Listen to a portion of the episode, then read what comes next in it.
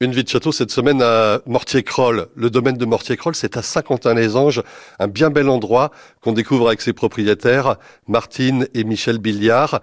On vous suit et on se promène toujours dans la cour d'honneur. On arrive sur la, cour d'honneur. Martine Billiard, Comment vous avez eu le coup de cœur pour ce château? Comment vous vous y êtes installé et pourquoi? Alors en fait, on cherchait un petit manoir pas trop loin de Paris. Et, on, ne trouvait pas, c'était très difficile, c'était dans les années 1975.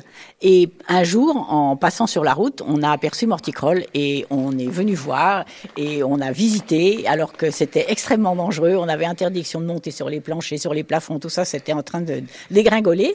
Et euh, la dame qui faisait visiter, qui appartenait, euh, qui était une employée municipale, eh bien, euh, a été très gentille. Elle nous a quand même donné la permission et on a eu le coup de cœur. Voilà, c'était magnifique il faisait très beau, euh, c'était gai, c'était lumineux, c'était voilà le coup de Un coup de cœur de, de briques rouges, hein, pratiquement.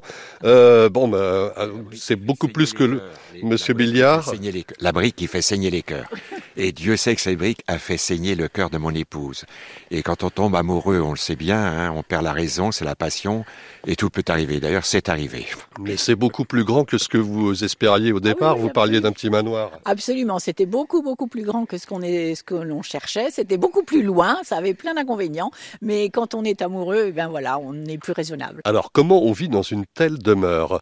On imagine qu'il y a des avantages évidemment, mais aussi beaucoup d'inconvénients. J'imagine qu'une grande propriété comme ça, faut, faut, faut l'entretenir. Alors c'est beaucoup de boulot, mais à chaque fois qu'on travaille, vous savez, on a la récompense.